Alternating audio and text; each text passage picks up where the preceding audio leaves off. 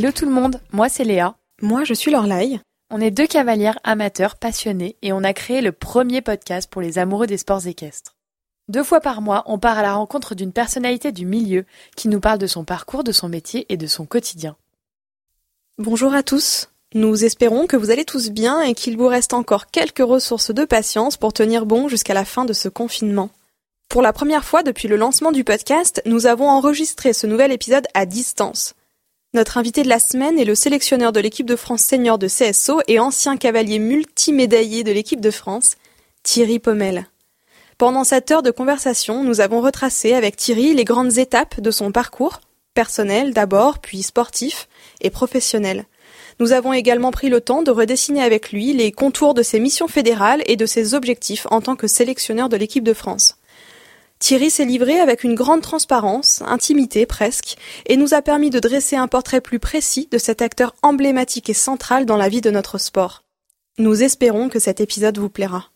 Pour la première fois, c'est une écurie privée qui a choisi de sponsoriser un épisode d'Ayam Equestrian. Il s'agit du haras d'Argeron, dont la direction appartient à Marine Basquin. Le haras d'Argeron, situé en Isère, a fait du bien-être du cheval et la satisfaction de ses propriétaires sa priorité.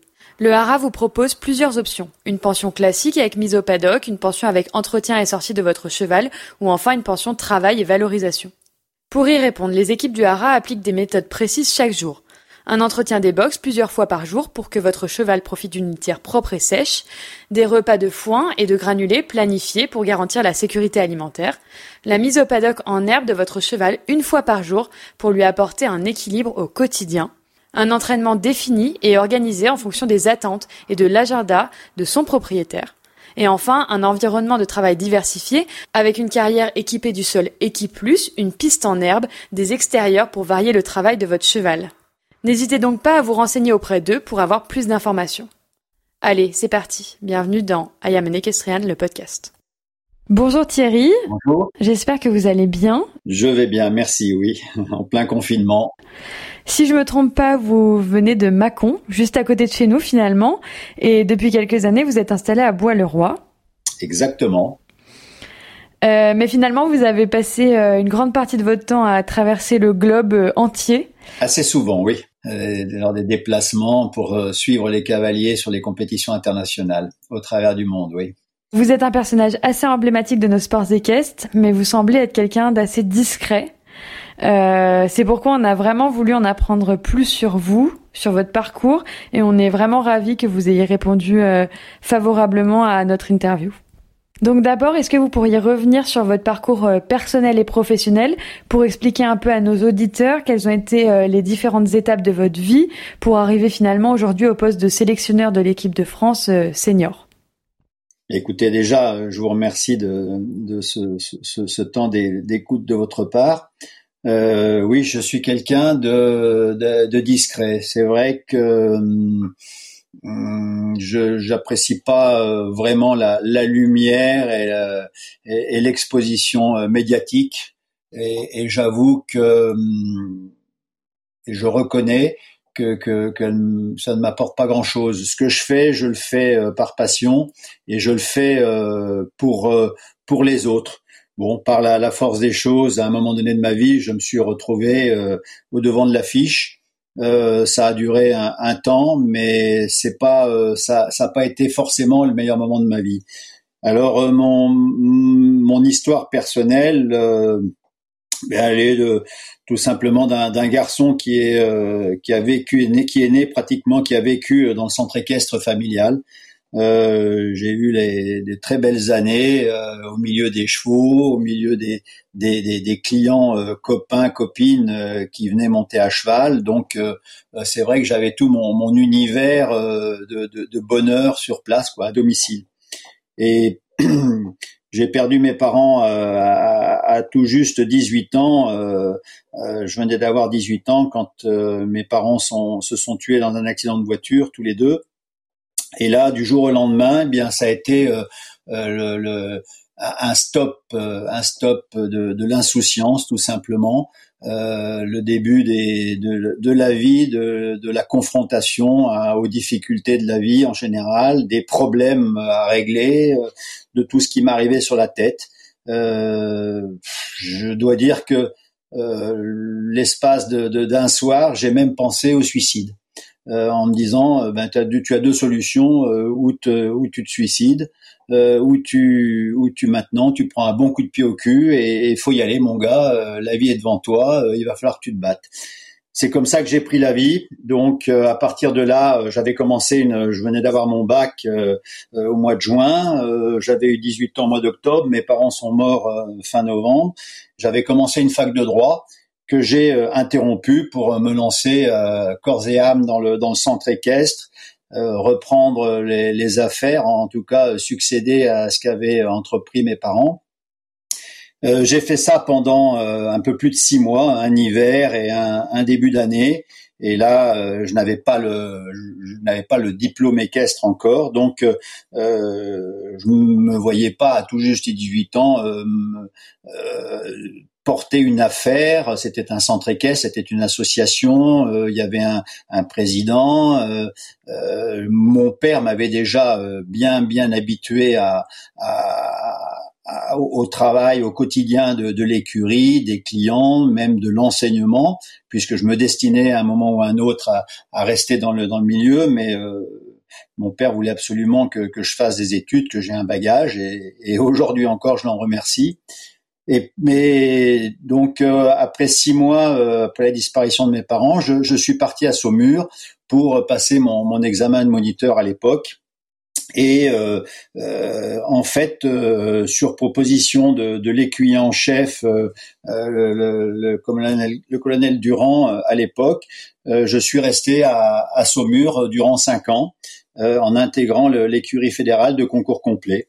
Euh, puisque le, ma discipline de, départ, euh, qui était celle aussi de, de mon père, euh, était le concours complet. Donc j'ai eu de belles années à Saumur où j'ai d'une part bon travaillé pour le concours complet, mais aussi travaillé beaucoup avec approché et travaillé avec Patrick Leroland dès que je le pouvais. J'allais suivre l'équipe des, des, cavaliers de saut d'obstacle qui travaillait avec Jean Dorgex Christophe Cuillet, Étienne Laboutte euh, particulièrement. Et mais euh, j'étais très très attiré par le, saut d'obstacle. Euh, en fait, la, discipline du saut d'obstacle me, plaisait, cette, cette discipline de, précision. Et lorsque j'ai quitté Saumur au bout de, cinq ans pour retrouver le centre équestre qu'avaient créé mes parents, rentrer dans le centre équestre et reprendre euh, l'activité de ce centre équestre qui était euh, vraiment mal en point, euh, j'ai très vite bifurqué vers le, saut d'obstacle. Voilà. Donc ça a été toutes ces années de d'abord de, gestion du centre équestre, des l'écurie de propriétaires, mais en même temps, moi je, je voulais continuer à monter à cheval, bien évidemment, et c'est ce qui me plaisait le plus. Euh, j'avais euh, bien appris euh, avec déjà mon père jusqu'à l'âge de 18 ans, et puis les cinq années à, à Saumur m'ont aussi beaucoup apporté, euh, puisque j'ai travaillé le dressage, j'ai travaillé le saut d'obstacle. Il y avait aussi Francis Rebel qui, qui m'avait beaucoup apporté. Et on, on m'a confié des jeunes chevaux, voilà. Et, et l'activité, cette activité est devenue prépondérante j'avais une, une, grosse grosse écurie de, de jeunes chevaux que j'emmenais à Fontainebleau chaque année. Euh, j'étais j'étais vraiment un formateur de chevaux et puis euh, certains de ces chevaux restaient dans mes écuries donc euh, j'allais dans des épreuves un peu plus hautes, un peu plus sérieuses, un peu plus difficiles, les concours nationaux, euh, voire petits internationaux. Et de, de, de, fil en aiguille, je me suis dit que ben, si je voulais aller vers le haut niveau, parce que je, je, je, regardais tous ces grands cavaliers, bien sûr. Il fallait que je d'abord je trouve un bon cheval, que j'ai un bon cheval, ensuite euh, sans doute un bon propriétaire, parce que ces jeunes chevaux, ben, je, il fallait que je les vende à un moment ou à un autre, de toute façon pour pour faire tourner ma ma boutique. Et euh, ça a été là, un jour la rencontre euh, avec Thor des Chênes, voilà, que que j'ai que j'ai rencontré dans le dans le pré chez son éleveuse Brigitte Griès à l'âge de deux ans. J'ai vu ce cheval qui, à 30 mètres de moi, bah, ça a été comme une attirance, comme un coup de foudre. voilà, il y a, eu beaucoup de coups de foudre dans ma vie et, sans doute que celui-là a été très très fort, en tout cas entre entre l'animal et moi. Et puis euh, de fil en aiguille, donc je suis revenu chercher et payer euh, Tord des Chênes à, trois ans. Et, et, après, il y a eu toute l'histoire, voilà. Euh, et chaque jour, je travaillais en me disant, eh bien, je, je veux, je veux m'améliorer sur ce point-là. Je veux progresser. Je veux essayer d'aller le plus, le plus haut, le plus loin possible. Euh, ben, c'est ce qui s'est passé euh, après, euh, au bout d'un certain nombre d'années de, de, travail, de, de haut et de bas. mais bon, j'ai pu accéder au plus haut niveau, donc en passant par le championnat d'Europe, les championnats du monde et, et, les Jeux olympiques. Voilà. Et à un moment donné, comme déjà l'une de mes activités au sein de mon écurie était de l'enseignement, les stages et, et je me déplaçais euh, dès que j'ai été euh, euh, un peu connu, voire reconnu. On, on m'a fait intervenir sur des stages au travers de la France et en Suisse aussi, en Espagne, en Italie même. j'ai, ça a été l'une de, mes activités qui m'ont permis de, de, gagner ma vie, bien sûr. Mais j'aimais beaucoup ça. donc euh, à un moment donné, quand euh, la compétition, euh, je suis arrivé un peu au bout de, honnêtement, au bout de mon rêve. Les Jeux de Sydney ont été une, une dure épreuve et une grande déception. Euh, je me suis dit tout ça pour ça et, et j'avoue que j'en avais marre. Euh, faire partir le camion toutes les fins de semaine. Euh, voilà, j'avais, j'aspirais à autre chose. Bon, euh, j'avais 40, 45 ans. je me suis dit qu'il fallait que je, que je maintenant je, je pense aussi à la suite. Et, et, la suite, c'était le l'enseignement, l'entraînement, le, le coaching, hein, ce qu'on appelle. Et, et, donc j'ai rebondi là-dessus. Il y a eu euh, de, 2002, 2003 jusqu'à 2000, euh, euh, début 2011, le, toutes ces années d'entraînement, de, de, coaching, de suivi de cavaliers, de, de, différents niveaux. voilà, j'ai eu un, un, bon, un bon junior, jeune cavalier en, en la personne de, Julien Champaillet. Il y a eu aussi un passage avec avec Kevin Stott, Nadine Trabert, une cavalière suisse aussi euh, qui a travaillé à mes côtés pendant pendant cinq ans. Euh, ça a été euh, tout ça très enrichissant hein, sur le, le, le plan de, de, du rapport du rapport humain, du contact humain, bien sûr. De, de je, les aidais, mais ils, ils m'apprenaient aussi, bien sûr. Et bon, le, hasard de la vie a, fait que j'ai été contacté un jour par Laurent Elias, qui était à l'époque le, le, sélectionneur national français, euh, pour euh, pour encadrer l'équipe euh, qui allait participer au, au, au de Pescara. C'était en 2009. Et là, l'équipe a eu une très belle réussite puisqu'elle a gagné par équipe, que, que les, les, trois, le podium, les trois médailles ont été prises par les, les, les Français. Et donc, ça m'a fait goûter à, à, ce qui était l'encadrement d'une équipe, euh, euh, montage et l'encadrement d'une équipe. Et euh, suite à ça, euh, je pense que j'avais bien rempli mon rôle, que ça avait bien matché avec les cavaliers, avec le, le staff. Euh, il m'a été proposé d'intégrer la fédération début 2011 pour m'occuper des jeunes cavaliers. Et voilà, là, là, là, depuis donc depuis 2011, je suis à la fédération et depuis début 2019. Euh, donc, euh, je suis euh, devenu le, le sélectionneur national de, de, de l'équipe senior. À vous écouter, on a l'impression que vous avez eu plusieurs vies. Et nous, on avait envie de se concentrer peut-être sur, pendant cette question sur votre vie de cavalier de haut niveau. Vous avez été vice-champion du monde en 1998 avec ce cheval dont vous venez de nous parler, Thor des Chênes. Euh, ce que j'aimerais savoir, c'est comment est-ce que vous avez vécu cette période-là, vous qui nous disiez à l'instant que vous n'aimez pas euh, beaucoup être euh, au devant de la scène, que on peut avoir quand on est cavalier de championnat du monde, etc., une certaine pression médiatique, une pression professionnelle de carrière. il faut gérer la, la pression des championnats, de la carrière, des chevaux. Comment est-ce que vous avez vécu cette période-là? Est-ce que cette période où vous étiez vous-même à haut niveau est celle qui vous a vraiment porté ou est-ce que quelque part vous vous tirez autant de satisfaction aujourd'hui dans votre poste d'entraîneur national? Chaque chaque euh, époque de ma vie euh, m'a plu. Euh, chaque époque m'a enrichi, m'a m'a apporté, m'a m'a donné des enseignements. Voilà. cette époque de, la grande compétition, euh, bon, comme je vous l'ai dit, j'étais un, formateur et, un préparateur de chevaux euh, pour les amener dans les meilleures conditions euh, dans, pour les finales et, et, dans la compétition euh, plus importante ensuite. Euh, le haut niveau, le, le haut niveau, euh, bon, c'est quand même quelque chose de très particulier parce que c'est un, un, investissement de, de, travail, de temps, de, c'est beaucoup d'abnégation, de, au niveau de la famille aussi. Euh, j'ai fait un choix à ce moment-là. Hein, j'ai réorganisé toute mon écurie à ce moment-là, un jour, en disant voilà, je prends le risque. Je prends le risque parce que je, je veux. Je ne suis pas un rêveur, mais je, je me suis fixé des objectifs et en disant maintenant, je vais essayer d'aller le plus haut possible. C'était pas réellement un rêve de Jeux Olympiques ou d'aller chercher des médailles. C'était de se dire je, je ce voyage-là, je veux le faire. Je veux le faire, je veux le connaître, donc je m'en donne les moyens. Donc j'ai organisé mon écurie, j'ai eu un, j'ai pris un, un, assistant euh, qui a travaillé à mes côtés euh, pendant euh, pas mal d'années qui s'appelle Mathieu Traglio et, et, qui lui à ce moment-là donc s'est occupé de l'écurie de propriétaire, qui s'est aussi occupé des, des, jeunes chevaux. Ça a été un, un collaborateur très très fidèle et très efficace.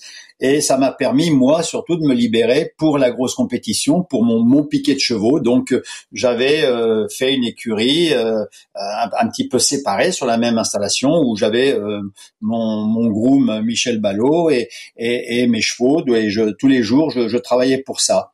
Euh, c'est ce qui m'a amené à, à, un premier championnat d'Europe en 1997 en Allemagne, à Mannheim, et l'année suivante où il y a eu cette, cette médaille d'argent euh, et par équipe et en individuel à, à Rome.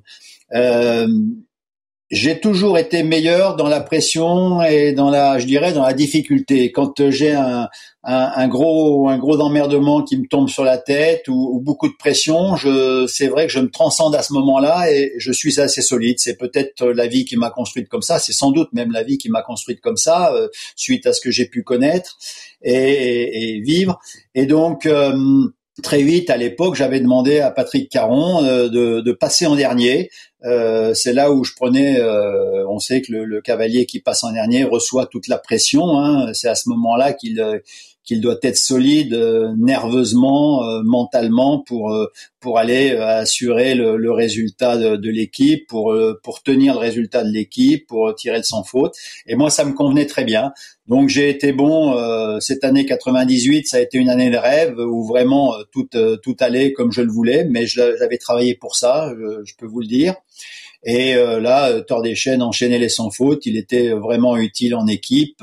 Euh, ça, ça a duré cinq ans mais euh, comme tout n'est jamais euh, rose et facile, euh, c'est vrai qu'il y a eu bon cette pression médiatique. Bon, c'est ça, on, il faut pas s'en plaindre jamais. Mais je je suis pas homme à ça, je suis pas homme à, à m'exposer, euh, voilà.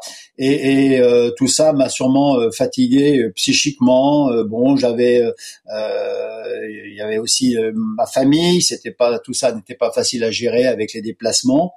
Et c'est vrai qu'à un moment donné, je, je, me, je, me, suis usé de ça, je le reconnais, euh, j'en ai eu marre. Je comptais beaucoup sur les, les Jeux Olympiques de, de, de, de, Sydney, comme je vous l'ai dit. Euh, peut-être que c'était un peu la, la, fin de la fin de mon voyage aussi. Euh, j'avais euh, failli participer aux Jeux Olympiques de Moscou en concours complet ces Jeux Olympiques avaient été boycottés. Euh, et puis au dernier moment, euh, pour l'épreuve de remplacement de Fontainebleau, mon, mon cheval danseur était tombé boiteux avec un problème à, à un membre. Donc j'avais j'avais à cœur de, de de, de, de, reconstruire, de refaire ça, quoi. Et, et les Jeux de Sydney, euh, ben, on n'est pas passé loin d'une médaille, euh, mais bon, pour pour plein de, de, de raisons, euh, d'encadrement, d'organisation, etc. On a raté cette médaille et, et ça m'a beaucoup atteint. Et voilà, ça a été la, fin de, du, voyage de la grande compétition. Et j'avoue que j'avais plus envie après, j'avais plus la, la ressource en moi pour euh, pour euh, refaire des chevaux, pour repartir sur la route, pour euh, pour faire ces, ces grands voyages, laisser les écuries, la maison, la famille quatre, cinq, six jours de suite, vivre dans dans souvent dans le dans le doute ou la déception. Et euh, donc c'est pour ça que j'ai arrêté. En, en j'ai encore fait un championnat d'Europe euh, à la demande de Jean-Maurice Bonneau qui venait de prendre, de prendre les rênes de l'équipe de France et qui qui est venu faire un déjeuner que je n'oublierai jamais à la maison euh, pour pour je dirais m'arracher pratiquement pour venir dans le participer à, à cette première année de, championnat pour lui, championnat d'Europe à Arnhem. Mais euh, bon, mon cheval commençait à prendre de l'âge et moi j'étais usé. Je me suis encore donné cette année-là en, m'engageant parce que je, suis un homme de parole, je suis un homme d'équipe. J'aime j'aime le, le, drapeau, la Marseillaise. Je suis très franchouillard, je, l'avoue. Et j'ai fait ça euh, pour pour l'équipe euh, encore une fois. Mais après, j'ai j'ai dit maintenant il faut que je tourne la page. Voilà. Donc, du coup, comme vous le disiez, en 2010, vous avez pris votre retraite sportive. 2002, 2002. Ah oui, oui, oui, pardon.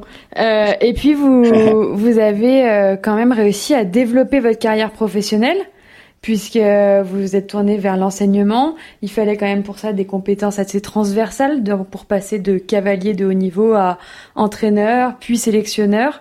Euh, comment est-ce que vous avez réussi à, rebondir finalement après euh, ces grosses échéances? Mais vous savez, tout ça, c'est euh, induit de, façon naturelle. comme je vous l'ai dit, je, et à la fin, je pense que, j'étais plus un, formateur, un entraîneur, un enseignant qu'un cavalier.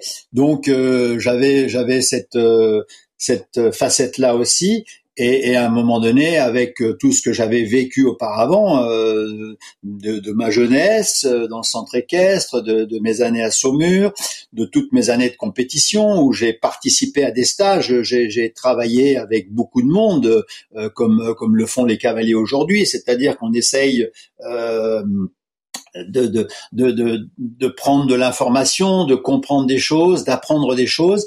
Et tout ça, eh bien, euh, je, je l'ai fait.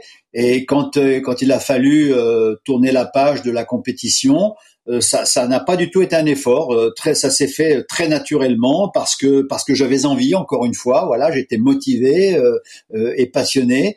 Et pendant, je dirais, de, donc de 2002 à, à, à fin 2010, eh bien j'ai j'ai euh, entraîné ces cavaliers, j'ai suivi des chevaux, j'ai fait évoluer des couples, j'ai suivi les compétitions. Euh, ça a été une une étape euh, avant d'intégrer la fédération. Vous nous disiez que donc vous avez enseigné à la fois en centre équestre et en équipe. Vous avez aussi fait euh, du concours complet. Vous avez beaucoup euh, travaillé sur les, la formation des jeunes chevaux. Au final, on a l'impression que vous avez quand même un panel de compétences extrêmement large, extrêmement panoramique. Est-ce que vous pensez que c'est ça qui fait de vous un atout réel aujourd'hui euh, pour votre poste actuel pour accompagner au mieux les, les cavaliers de l'équipe de France d'aujourd'hui? Oui, bien sûr qu'il y a une, voilà, j'ai une connaissance, j'ai une connaissance de, de, ce que font les cavaliers aujourd'hui. Euh, je suis euh, euh, tout à fait conscient des, de, ce qu'ils vivent, des problèmes qu'ils rencontrent, de, de, du fonctionnement des chevaux, de, de, de l'exigence des parcours. J'ai, oui, j'ai tout ce, tout ça. Oui, bien sûr que oui. Oui, oui. Ça, alors là, je le, je le revendique euh, sans aucune modestie. Euh, j'ai tout ce bagage-là. Ouais, ouais. Je me demandais aussi, donc vous expliquiez que l'expérience que vous aviez eue aux Jeux Olympiques avait été un petit peu décevante et euh, vous aviez mis le doigt aussi sur le fait qu'il y avait des dysfonctionnements dans la gestion des équipes des chevaux. Est-ce qu'aujourd'hui, cette expérience-là, vous vous en servez pour essayer de ne pas euh, reproduire les mêmes erreurs avec l'équipe actuelle? Oui, oui, oui, oui. Oui, oui, euh, mais ça, euh, j'ai, je suis quelqu'un de, très très structuré, c'est clair. Mais euh, j'ai la chance, nous avons la chance aussi en France d'avoir une très belle, très bonne organisation fédérale au niveau du staff fédéral, où je dirais que les, les choses sont parfaitement euh, parfaitement euh, structuré. Donc moi, je m'inscris euh, tout à fait dans ce dans ce, cet organigramme et, et je m'y sens très bien parce que c'est cette façon de travailler là qui me qui me convient aussi. si c'était un, un, bazar complet, j'aurais du mal à, à, trouver mes marques et à, à suivre mon chemin. C'est clair. Là, c'est vraiment facile, c'est vrai. La transition est toute faite du coup euh, parce que on voulait en venir donc à vos missions à la Fédération française d'équitation. Euh, vous travaillez donc avec Sophie Dubourg qui est la directrice technique nationale et qui a été aussi invitée de notre podcast, euh, Henk Noren qui est l'entraîneur de l'équipe et vous donc qui êtes sélectionneur. Est-ce que vous pourriez nous expliquer un peu euh, le partage de vos missions, vos rôles au sein de la fédération et surtout dans la gestion d'une équipe? Alors, Sophie Dubourg, comme vous l'avez dit, est la directrice technique nationale, qui est le, lien euh, direct entre le ministère et, le, sport à la Fédération française d'équitation, euh, est notre notre patronne. C'est en tout cas pour ce qui me concerne, moi, ma patronne. C'est la personne à, qui je dois rendre des comptes euh, toujours. Euh, quand Bon, il y a, y a, toujours eu un, il y a toujours eu un, un, staff euh, bien organisé depuis de nombreuses années à la Fédération française d'équitation. Euh, à ma nomination, euh, pour euh, rebondir sur ce qui avait été fait auparavant euh, euh sous, sous les, les, les, sélectionneurs précédents et, et, et sur ce qui s'était passé déjà 2011-2012 et puis ensuite avec Philippe Yarda. Le, le staff s'est un peu structuré différemment. Euh, c'est-à-dire que moi j'ai été nommé sélectionneur. Euh, sélectionneur, c'est la responsabilité de, de, de, la sélection de, de des équipes, hein, du, du, montage des équipes, des équipes, et je le revendique complètement. Mais euh, c'est travail euh, conjointement avec Inknoren qui lui apporte un aspect technique. Alors euh, est, entré comme euh, intervient comme formateur pour euh, apporter euh, du soutien technique, du, du, du, bagage technique pour tous les, les, cavaliers qui, qui, qui, qui commencent en équipe de France, qui approchent l'équipe de France, je dirais. mais il est aussi là pour apporter tout son tout son soutien euh, technique euh, lors des, des, grandes compétitions, lors des, concours 5 étoiles, euh, bon, tous les concours qui se passent déjà en France, mais, mais aussi à l'étranger. Et il y a comme adjoint sélectionneur Édouard Coupry, qui s'occupe de, des cavaliers qui sont en préparation sur les CSIO de deuxième ligue, sur toute la compétition nationale. Euh, et, et bien sûr, euh, Olivier Boss, qui lui a repris euh, toute la partie jeune hein, de, des poneys, des children, des juniors, des jeunes cavaliers. Donc Édouard Coupéry euh, intervient aussi à ce niveau-là euh, avec Noren. Euh, donc, vous voyez qu'on a une organisation qui est qui est très hum, comment dirais-je, on travaille très ensemble, chacun a des rôles, chacun a des, des responsabilités, mais on travaille très ensemble. C'est, je dirais que comme euh, comme le dit l'adage, euh, seul on va plus vite, mais ensemble on va plus loin. Hein, plusieurs on va plus loin. Donc euh, ça permet tout ça de de, de, de, s'entraider, de d'échanger, de se parler, de, de lancer des idées. Et je pense que ça nous rend plus forts, bien sûr. On vous voit apparaître euh, quasiment toutes les semaines quand il y a encore des compétitions euh, à la télévision. Donc on sait que vous êtes là en renfort de l'équipe pour euh, accompagner les, les cavaliers de l'équipe de France pendant les compétitions. Mais est-ce que vous avez aussi un rôle d'accompagnement au quotidien pour aider les cavaliers dans leur structure, au travail des chevaux, à l'accompagnement en préparation en amont d'un championnat, etc. Bon, en amont d'un championnat, euh, tout le staff est là. Hein, C'est-à-dire que, que, bien sûr, il y a un regroupement euh, final et, je suis là. Ensuite, il y a euh, il y a des stages euh, organisés par la, la Fédération française d'équitation, euh, proposés aux, aux, cavaliers, comme je vous l'ai dit, qui sont en train d'accéder au, au, plus haut niveau. Hein, qui, qui et c'est ce, ce, ce passage-là qui est sans doute le plus difficile à, à franchir parce que c'est le c'est le dernier la dernière la dernière marche et qui parfois euh, peut peut être insurmontable hein, pour certains couples, voilà, pour des, des, raisons différentes. Donc ces stages sont proposés à ces cavaliers-là pour les aider à, à passer ce cap-là. Et, euh, donc sur l'intervention de Hank Noren et de, de Barnabas Mendy dans le travail sur le plat. Euh, moi, je suis tout ça parce que mon travail consiste à, à, surtout prendre beaucoup, beaucoup d'informations.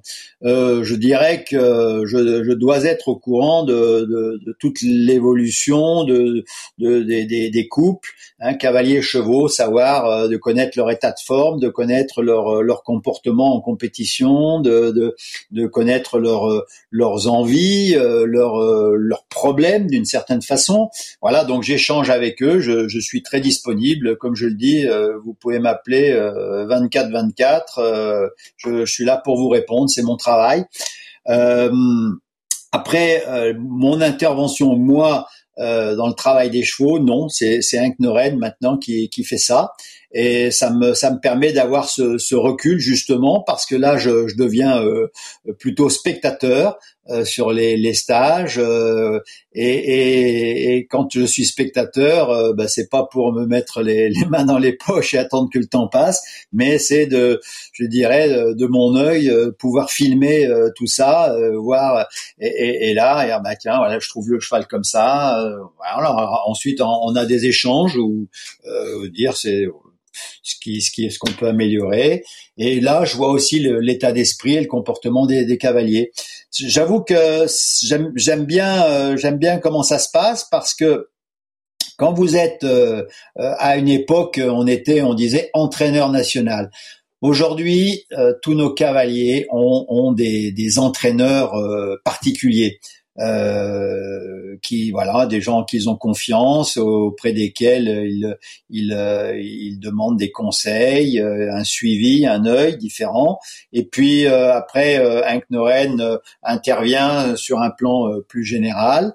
Et puis moi je suis là je me place là et je recueille toutes ces informations euh, ça, ça me donne la force justement et, le, recul et, la, décision pour euh, pour former les équipes, pour euh, et pour sélectionner sur les différentes compétitions. Euh, vous nous disiez que vous aimiez donc les suivre un peu au quotidien, savoir où ils en étaient, etc. Est-ce que c'est aussi le cas euh, par rapport aux jeunes cavaliers, puisque comme vous nous l'avez dit au départ, vous avez été donc euh, entraîneur au début de, de l'équipe de France jeune. Aujourd'hui, c'est Olivier Boss qui a repris le, le flambeau, si je peux dire. Est-ce que vous continuez donc à, à les suivre? Et Comment est-ce que vous appréciez les différentes équipes, que ce soit seniors ou jeunes cavaliers? Est-ce que vous les regardez avec un œil ou un angle différent? Alors, oui, je m'intéresse vraiment. Oui, oui.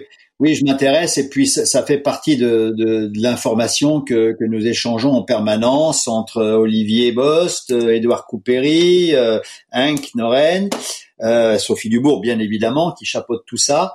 Mais euh, l'approche est, complètement différente. Quand euh, j'ai été sélectionneur des jeunes cavaliers, euh, bien sûr que euh, lorsque l'on participe à, des championnats, on y va pour pour ramener des, des médailles.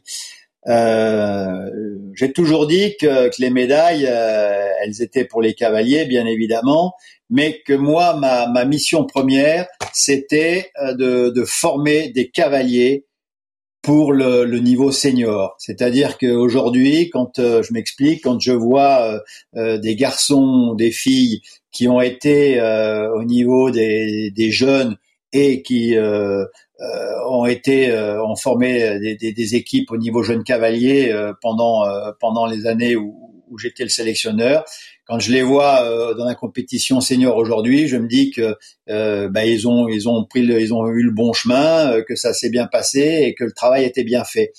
Euh, parce que toutes ces années-là, ils, s'enrichissent d'une d'une expérience, d'une connaissance de, la compétition, de, ils se font connaître aussi, et, et c'est comme ça qu'aujourd'hui on voit on voit des Edouard Lévy, des Julien Anctin, euh, des Hugo Breul, euh, et j'en cite encore plein d'autres comme ça, Maël Martin, et, j'en oublie bien évidemment, euh, qui sont capables d'être des, de très bons cavaliers seniors et qui à un moment donné vont arriver dans le dans le grand grand sport.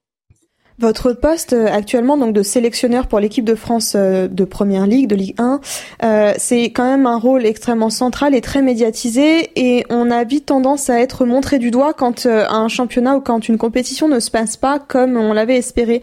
Comment est-ce que vous vous parvenez à gérer ce côté-là, le fait d'être peut-être montré du doigt par les, les, par les équitants ou en tout cas par le grand public quand quand une équipe n'a pas fonctionné comme vous l'aviez espéré? Alors Très franchement, je n'en ai rien à faire.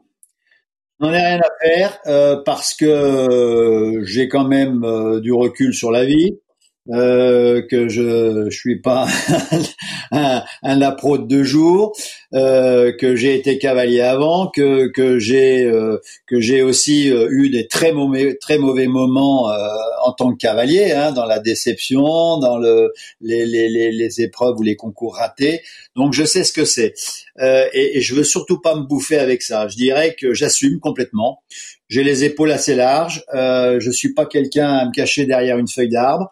Donc euh, j'assume mes choix, je fais mes choix, j'assume mes choix. Mes choix sont, sont proposés toujours à, ma patronne Sophie Dubourg, euh, mais qu'elle euh, qu'elle qu'elle signe en bas de la feuille. Voilà. Donc après c'est une histoire de confiance. Non, le, l'exposition médiatique quand ça va pas. Vous savez, je dis toujours. Il faut savoir prendre, il faut savoir prendre les victoires, mais il faut savoir, la, première des choses, c'est d'accepter les défaites. Et, et euh, pour un, un, un, cavalier de haut niveau, pour un entraîneur, un sélectionneur de haut niveau, je crois qu'à la fin, il y, a, il y a, plus de déception que de satisfaction. Donc on doit euh, prendre avec joie et avec grandeur euh, tous ces beaux moments, mais on, on se doit surtout, et c'est là qu'on voit si on est quelqu'un de bien, si on est quelqu'un de solide, on se doit d'accepter la défaite. Moi, j'ai beaucoup d'empathie aujourd'hui quand ça n'a pas marché euh, pour un cavalier parce que je, je, je, je connais le, les efforts, euh, je suis bien conscient des efforts qu'ils fournissent, du travail qu'ils qu'ils fournissent, du temps passé, de, de, de tout ce que ça, de tout ce que ça, ça coûte hein, au niveau de l'organisation de vie, etc. Donc, euh, euh la, la, cette déception, quand ça rate, ben, il faut savoir la gérer, voilà, et penser penser à la suite. Euh, tout ce qui ne tue pas rend plus fort, on dit. Eh bien, oui, oui, quand on est en bas, eh on se doit de, de remonter, mais c'est aussi la, la valeur de, de, tous ces cavaliers aujourd'hui, c'est de, de rebondir là-dessus, là-dessus, de, de, se reconstruire, de repartir, de se remotiver. Et, et c'est la même chose pour un sélectionneur, parce que, bah oui, il y a cette déception. Vous savez, au championnat d'Europe euh, l'année dernière, à Rotterdam, euh, on avait cette euh, cette euh, qualification olympique. Et croyez-moi quand euh, j'ai pris le poste euh, avec le, la pression de la qualification olympique j'ai vraiment mal dormi. Je peux je le dis aujourd'hui et plus le championnat d'Europe approchait moins je dormais bien. Et Dieu sait si j'ai besoin de sommeil pour pour que ma tête fonctionne bien. Mais bon c'était comme ça il fallait gérer ça. Et euh, le championnat d'Europe s'est assez bien déroulé. À une barre, malheureusement, l'équipe de France finit quatrième. Eh ben, je dirais que j'étais déçu, non pas pour moi, mais j'étais vraiment déçu pour les, pour les quatre cavaliers qui ont, qui sont vraiment investis, qui sont donnés, qui sont battus pour, euh, pour aller chercher ce résultat. Ils ont obtenu les qualifications. Ils méritaient vraiment d'aller chercher, d'avoir cette médaille de bronze. Voilà comment je fonctionne. Vous le savez, nous aimons bien couper les épisodes pour vous proposer une courte entracte, juste le temps de digérer ce que vous venez d'écouter, de réajuster vos écouteurs et de répondre aux SMS restés en attente depuis une demi-heure. Aujourd'hui, nous souhaitons profiter de ce temps pour remercier la bienveillance qu'a eu Thierry. Il s'est rendu disponible et a répondu à nos questions avec beaucoup de transparence. Aussi, nous tenions à vous remercier, vous tous qui écoutez nos épisodes avec assiduité, qui nous partagez vos ressentis et commentaires après chaque écoute et qui fait découvrir le média autour de vous. N'oubliez pas de rendre visite à l'écurie d'Argeron sur leurs réseaux sociaux pour en découvrir davantage sur les services et installations qu'ils proposent, tous organisés pour garantir le confort et le bien-être de leurs chevaux. C'est grâce à vos écoutes, fidèles, à vos pourboires sur notre page Tipeee et au soutien de nos partenaires que ce podcast existe et continuera, on l'espère, d'exister encore un bon moment. Il est l'heure de reprendre le récit de Thierry Pommel. Belle écoute! Vous avez euh, plus ou moins répondu à ma question finalement euh, qui suivait. Euh, vous avez donc vécu des échecs en tant que cavalier euh, et j'avais vu une interview là en préparant vos questions que vous aviez donnée au Jumping de Bourg-en-Bresse, donc chez nous, euh, juste avant les Jeux Olympiques de Rio, où vous nous disiez que il y avait deux couples particulièrement en forme qui étaient Simon Delestre et Pénélope Le Prévost et finalement il a fallu gérer aussi les rebondissements à la veille des Jeux Olympiques, j'imagine que ce n'est pas toujours facile en tant que, que sélectionneur, que staff fédéral. Euh, mais donc vous nous dites que vous arrivez à, à prendre du recul, en tout cas qu'il faut réussir à prendre du recul euh, sur les échecs, sur les victoires, sur euh, les déceptions ou les joies. Et oui, ben voilà, vous avez vous avez euh, pris l'exemple le, meilleur qui soit euh, Jeux Olympiques pour avoir vécu en tant qu'adjoint aux côtés de, de Philippe Gerdal les Jeux Olympiques de de Rio, euh, en l'espace de, deux jours, euh, tout s'est effondré. Tout s'est effondré. Vraiment, euh, on avait l'impression que que s'il y avait une, un, un, enquiquinement qui tombait, il était pour pour l'équipe de France. Il a fallu gérer tout ça. Philippe Gerda l'a géré, Sophie Dubourg l'a géré, le vétérinaire Jérôme Thévenot l'a géré.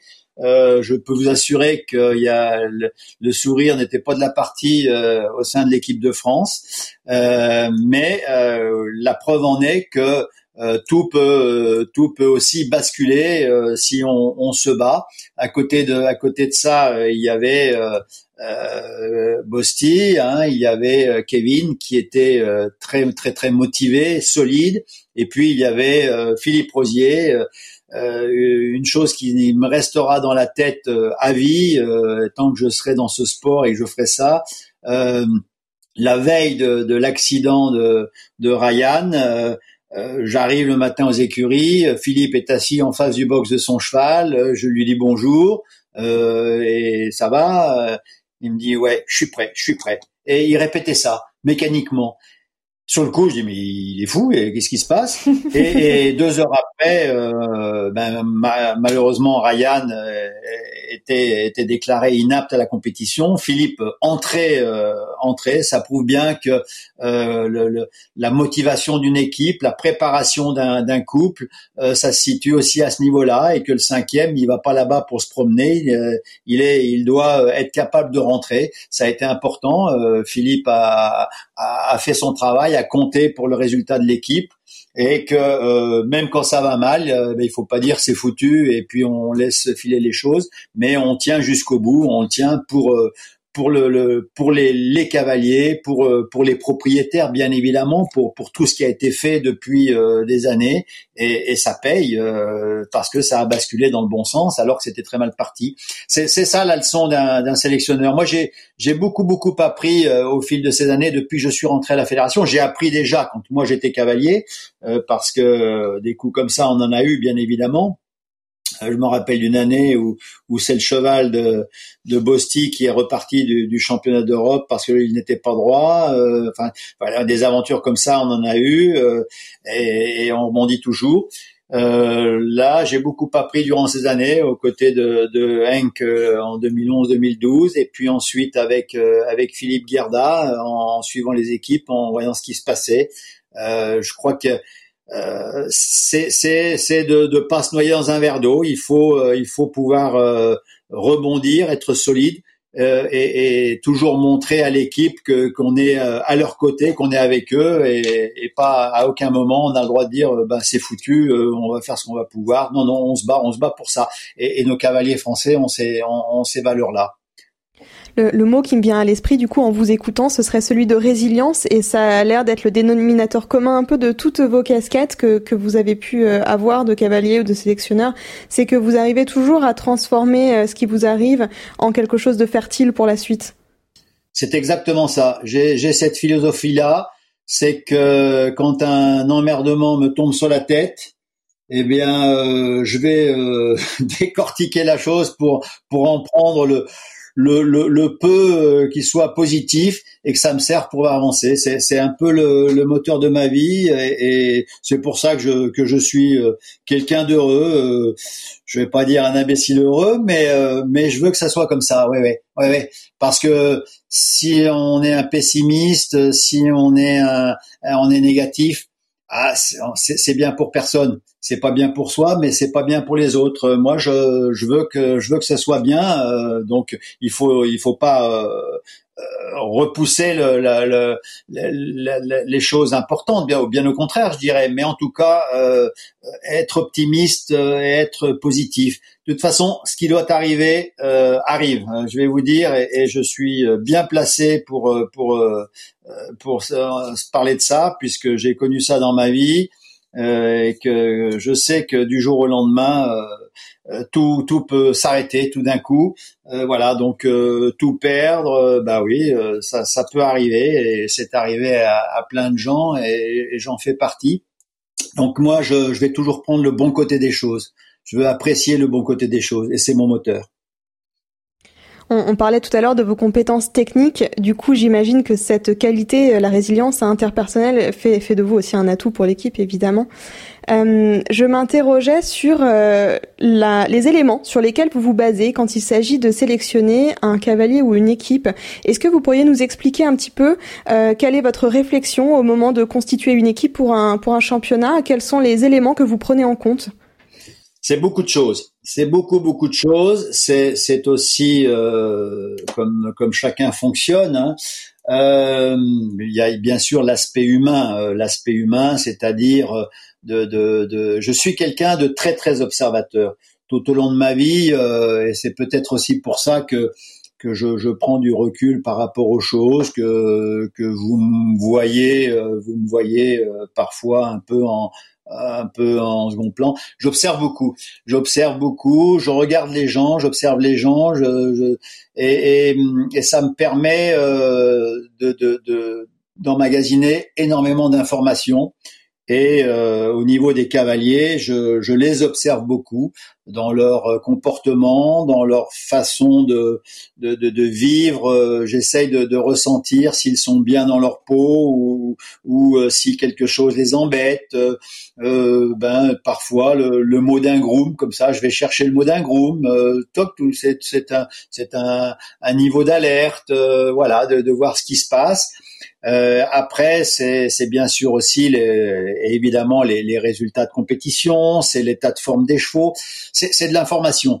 Je dois dire que c'est ce qui me passionne, c'est ce qui me m'excite quelque part parce que euh, monter une équipe, euh, euh monter une équipe, c'est c'est euh, un tas d'ingrédients, c'est de savoir euh, le cavalier dans quelle place il sera le mieux. Donc ça, c'est aussi, je l'ai euh, observé au fil des années, appris au fil des années, et puis le l'entraide entre chacun, l'entente qu'ils ont entre chacun, le, le, le tempérament de chacun. Euh, voilà, c'est plein plein de plein de choses hein, qui font qu'à un moment donné, on, on, arrive à avoir cette alchimie qui parfois euh, peut peut aller à l'inverse. Si, si on se loupe justement dans le choix, on, on, on peut basculer euh, dans le dans le côté négatif et dans le et dans la l'insuccès quoi. Vous nous parliez tout à l'heure de, des jeunes cavaliers que vous avez suivis et qu'aujourd'hui vous continuez de suivre, euh, notamment euh, Maël Martin, Hugo Breul, etc. Euh, ma question, c'est une question qu'on pose souvent dans nos interviews, mais qui nous intéresse beaucoup, c'est de savoir qu'aujourd'hui en France, euh, on a quand même un noyau dur qui constitue notre équipe de France senior, qui est regroupé autour de Pénélope Le Prévost, Bosti, Kevin Stott, Simon Delestre et, et j'en passe. Mais la question qu'on se pose souvent, c'est de savoir comment est-ce que euh, des, très bons cavaliers, parce qu'aujourd'hui en France on a quand même de très très bons cavaliers, euh, notamment plus jeunes, comment est-ce qu'ils arrivent à intégrer cette équipe de France senior euh, alors qu'ils sont voilà relativement jeunes encore ou qui peut qui manquent encore un peu d'expérience? Ouais, cette question-là, elle est elle est très intéressante. Quand, enfin, comme toutes les autres d'ailleurs, mais mais au niveau dans, au niveau de, de, de l'équipe de France est très intéressante parce que en fait c'est un phénomène qui euh, qui euh, est le, le, même dans tous les pays. dans tous les pays. Vous avez et, de toute époque. Bon, voilà, hein, quand vous regardez, les, vous remontez en arrière, voilà, vous apercevez que que les cavaliers, des cavaliers ont tenu vraiment l'équipe de France. Voilà. ça, je dirais que euh, être un cavalier de, de l'équipe de France senior et participer à des grands championnats, euh, ça, ça, nécessite euh, plein de choses. Euh, plein de choses. Bon, bien sûr, le, les qualités équestres, euh, de, de, faire un bon couple avec son cheval, les qualités humaines. c'est tout un, un, ensemble de choses et des gens prennent place comme ça à un moment donné euh, parce qu'ils deviennent incontournables. C'est tout. C'est le mot que, que moi j'emploie, c'est qu'à un moment donné, euh, euh, très honnêtement, j'ai pris le, le poste l'année dernière. la première personne que je suis allé voir, c'est Kevin Stott. Kevin Stott qui bah, il n'était pas en position de force, je dois le dire à ce moment-là, puisqu'il avait choisi de, de se séparer de, de, du haras euh, des coudrettes, euh, qu'il était euh, donc en reconstruction avec pas beaucoup de chevaux euh, et, et, la première chose que j'ai dit à, à Kevin euh, que je connais assez bien quand même, et ben, Kevin, d'une part j'ai besoin de toi, d'autre part je ne te laisserai jamais tomber. Ça voulait dire tout simplement que Kevin euh, il était important dans le dispositif d'une équipe de France, que l'autre chose, euh, c'est pas parce qu'il n'est pas de chevaux euh, suffisamment euh, prêts à ce moment-là que je le laisserai derrière. parce que un garçon comme ça, il, il, il, il s'investit tellement pour une équipe, pour un résultat, et, il l'a prouvé euh, c'est, toute cette année dernière euh, que euh, on, a besoin de lui. Et il va y être encore un moment Kevin. C'est, bien sûr que oui. Et puis euh, bah bon voilà on parle de Pénélope bien sûr on parle de Bosti tous ces cavaliers là sont des cavaliers qui, qui sont des cavaliers d'équipe. Parce que on a pas mal de cavaliers qui sont bons individuellement, qui, qui roulent leur boss. Aujourd'hui, il y a y a le Global Champions Tour qui est qui est un, quand même un circuit particulier, hein, euh, euh, en, qui, est, très lucratif pour pour les cavaliers. Mais après, euh, devenir en équipe, bah, c'est devenu moins drôle parce que c'est vrai que euh, on n'a pas toujours le résultat escompté, euh, on, on, on, est tenu par le résultat des autres, et, et c'est pas donné à tout le monde. Donc ces cavaliers qui occupent l'équipe, ils ont pris place, ils sont ils sont bien enracinés. Et pour arriver là, eh bien, euh, il faut que, euh, je vais pas dire jouer les coudes, mais à un moment donné, euh, il faut avoir, euh, il faut avoir la dent longue, il faut prendre sa place pour dire, moi, je, je suis, je, je, je, retrousse les manches pour l'équipe, je participe à l'équipe et, et je, je deviens incontournable. Je dirais que moi, c'est ce qui, c'est ce qui s'est passé pour ce qui me concerne en, en 1997, hein, où, où j'étais plus un cavalier d'équipe, je pensais plus aux résultats de l'équipe qu'à qu'à mon propre euh, propre résultat dans le Grand Prix euh, et, et euh, je me battais pour l'équipe et, et, donc je donnais à l'équipe. Voilà. C'est, c'est je crois qu'il faut il faut euh, être altruiste hein, il faut il faut donner aux autres sans sans en attendre vraiment un retour si on veut être un, un bon coéquipier. C'est ça l'équipe de France c'est pour ça que c'est pas facile, euh, voilà. Mais à, la fin, euh, on, a beaucoup de cavaliers qui, qui ont, qui ont, qui y sont, hein, qui ont, qui sont, qui ont participé, qui en sortent. Euh, bon, parce qu'à un moment donné, ils ont moins de chevaux, mais il y a des jeunes qui poussent aussi. À un moment donné, leur tour vient, on leur donne leur chance. moi, je fais attention à, à intégrer toujours de, des, des jeunes qui, qui ben, euh, ont, à faire leurs preuves et puis euh, ils ont droit de se louper. Il n'y a pas de pression de mise. Hein, c'est pas de dire attention si tu te loupes, euh, bah, tu tu retournes d'où tu viens. Non non parce que parce que je sais que moi on me l'a donné, que que j'ai pris ma chance, que je me suis battu pour ça et que ces cavaliers là ils, ils font la même chose. Donc il faut respecter ça. Mais c'est pas facile, je le reconnais. L'image qui me vient en vous écoutant, c'est celle de Kevin, justement, euh, pendant la finale tournante des, des JEM en Normandie, qui était aux côtés de Patrice, euh, tout le temps euh, au bord de, de ce petit euh, paddock là qui avait été installé. Et en fait, c'est vrai qu'il était euh, au milieu du staff fédéral et on le voyait venir donner des, des conseils, même donner des coups de main au groom pour pour prendre soin des chevaux. Et c'est vrai que c'était, je pense que ça représente bien ce que ce que vous nous expliquiez à l'instant, c'est d'être au milieu de l'équipe et d'être là pour l'équipe, même quand son résultat à soi est déjà euh, du coup déjà passé quoi. C'est exactement ça. Euh, petite anecdote, euh, en 1998, quand je suis qualifié pour la, finale des, championnats du monde à, Rome, le samedi soir, Eric Navet vient me voir, le grand Eric Navet, avec son, tout son palmarès de champion du monde individuel, par équipe, champion d'Europe, etc., etc. Eric me dit Thierry, tu peux compter sur moi si tu as besoin de moi. Au moment où il me dit ça, euh, je dis euh, merci Eric, merci. Et puis euh, vous savez qu'on a, on avait, puisque maintenant il n'y a plus de finale tournante, mais on a droit à qu'à trois personnes, c'est-à-dire qu'il y a le, le, sélectionneur, le, le groom, le cavalier évidemment, et une autre personne. Et et donc dans notre organisation avec Patrick Caron, euh, c'était le, le, vétérinaire euh, qui, qui, devait être là, Philippe Benoît. Et puis dans la nuit, j'ai une petite réflexion et je me dis mais non demain c'est pas Philippe qui va venir parce que bon il n'y a pas de raison que mon cheval ait besoin de, de, de Philippe le vétérinaire euh, pendant le, pendant l'épreuve euh, sauf sauf accident et il courra assez vite pour intervenir mais euh, c'est à Eric que je vais demander ça et donc euh, j'ai demandé euh, au petit déjeuner le, dimanche matin de la finale tournante, j'ai demandé à Eric de, de, venir euh, au milieu. Et Eric n'avait m'a scellé tous mes chevaux, euh, m'a scellé tous mes chevaux. On ajustait les étriers, il me mettait un, un, un tapis sous la selle, remonté soit avec tel cheval, tel cheval, avec un petit mot à chaque fois. Voilà, voilà, le, voilà ces genres de personnes, ce qu'ils peuvent apporter et, ce qui, ce qu'ils qui permet aussi de, aux cavaliers d'être fort, solide dans la tête et d'aller chercher des résultats. Donc ces gens-là sont aussi les artisans des médailles. Merci, on, on aime beaucoup ce genre d'histoire.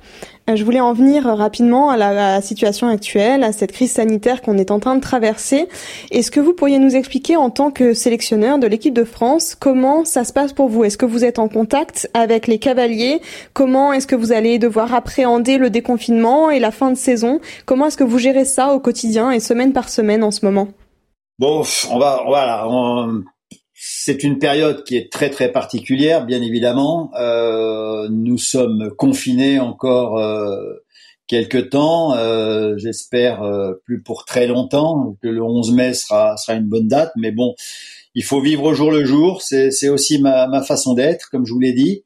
Euh, en contact avec les cavaliers, j'ai eu il y a 15 jours, j'ai regardé ça ce matin sur mon agenda justement, il y a 15 jours, j'ai appelé à un, certain nombre de cavaliers, en tout cas euh, ceux que je côtoie le plus euh, au niveau des, des, des compétitions 5 euh, étoiles, équipe, Coupe du Monde, etc.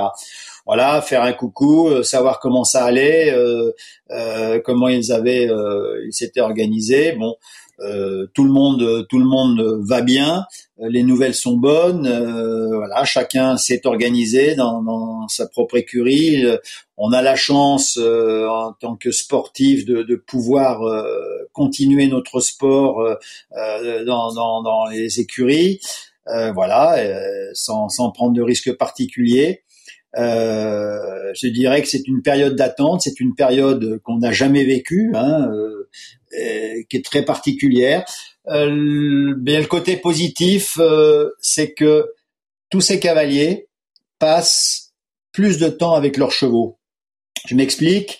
Euh, je vais prendre le, le les, les, cavaliers qui traversent le monde pratiquement toutes les semaines. Hein. En tout cas, quand il faut aller à Mexico, Miami, euh, Hong Kong, euh, Shanghai, et, etc., etc. Bah, il laisse euh, une partie de, du piquet de chevaux à la maison. Et donc ces chevaux-là sont montés par les cavaliers maison ou par les très bons grooms qui, montent bien à cheval, mais ce ne sont pas quand même les pilotes habituels. Et, et quand ils reviennent euh, le lundi, mardi, bah, ils, hop, ils, ils resserrent un peu les boulons, etc. Et pour aller au concours la semaine d'après. Là, euh, c'est qu'à tous ces cavaliers, ils prennent le temps de travailler leurs chevaux, de vivre avec leurs chevaux, euh, de, de, de, toucher des points qu'ils n'auraient pas euh, touchés dans, dans, un quotidien de folie euh, comme ils, ils, le vivent toute l'année. Ça, ça, donne le temps de, d'approfondir euh, du travail, de, de, connaître un peu mieux un cheval euh, dans son comportement sur trois, quatre, cinq jours de suite. Ça, c'est le bon côté. J'espère que ça sera très très positif euh, à la reprise des compétitions et que ça va nous apporter de bonnes surprises. En tout cas, moi, je compte là-dessus parce que c'est le retour que j'ai de, de chacun d'entre eux. Donc cette période, euh, bah oui, elle est terrible parce que parce que c'est l'arrêt de la compétition et que ce sont des compétiteurs. C'est c'est bien sûr un manque à gagner euh, certain, euh, mais bon, on n'a pas le choix de toute façon. Donc il faut il faut se l'aménager et c'est ce qu'ils font parfaitement bien. On va arriver au bout de cette interview.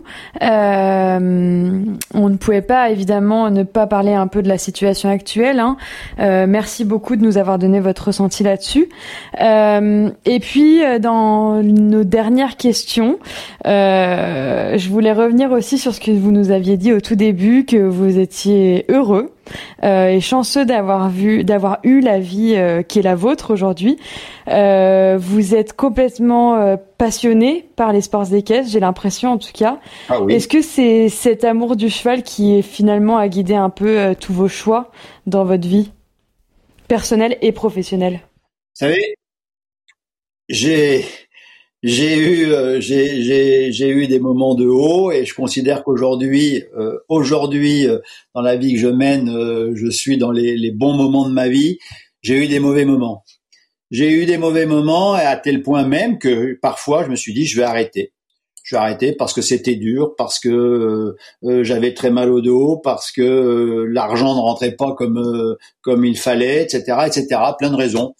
Et ce qui m'a ramené toujours dans le, le chemin, dans la direction dans laquelle euh, j'ai avancé, c'est le cheval, l'animal cheval. Euh, quand je rentrais de l'école euh, dans le, dans le centre équestre familial, on habitait sur place, je balançais le cartable et je courais aux écuries. Et euh, tous les ans, euh, mon père euh, avait des, des, des, chevaux de club, hein, ce qu'on appelle des chevaux de club, oui, des chevaux d'instruction et, il achetait des, petits chevaux qui arrivaient d'Espagne, un peu croisés barbe, etc. Le plus euh, sauvage, le plus rebelle, il me le donnait.